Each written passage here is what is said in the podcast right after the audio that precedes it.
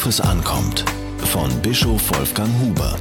Vor zwei Wochen beerdigte Pfarrer Ralf Musold in Berlin-Köpenick ein kleines, namenloses Mädchen.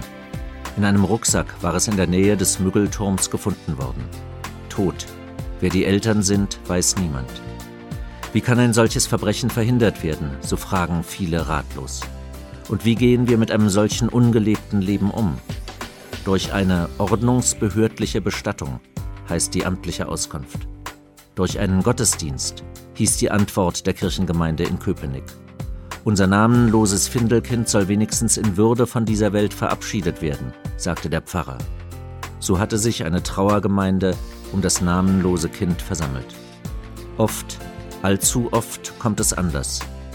Ordnungsbehördliche Bestattungen, also Sozialbestattungen, gehören auf unseren Friedhöfen zum Alltag. Viele Menschen haben keine Sterbegeldversicherung. Die Hinterbliebenen können die anfallenden Kosten nicht aufbringen oder es werden gar keine Angehörigen gefunden. Dann bezahlen die Behörden die Beisetzung.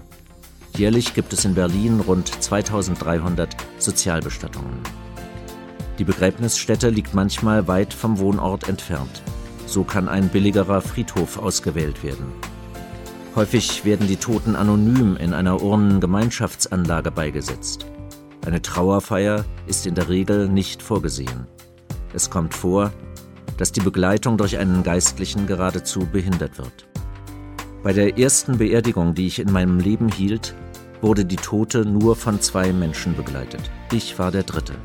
Trotzdem hielt ich einen Gottesdienst. Ich sang der Toten einen Choral, obwohl niemand mitsang.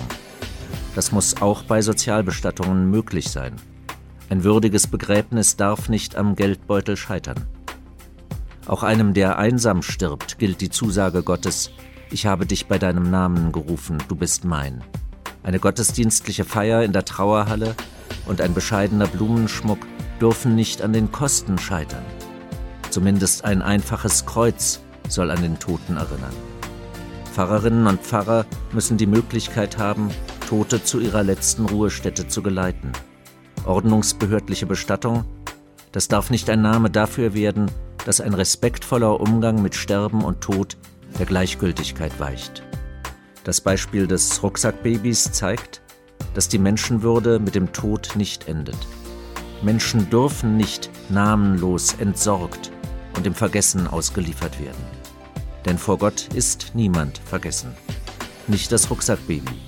Und auch nicht die vielen Berlinerinnen und Berliner, die ein Sozialbegräbnis erhalten. Diese Kolumne erschien in der Berliner Tageszeitung BZ.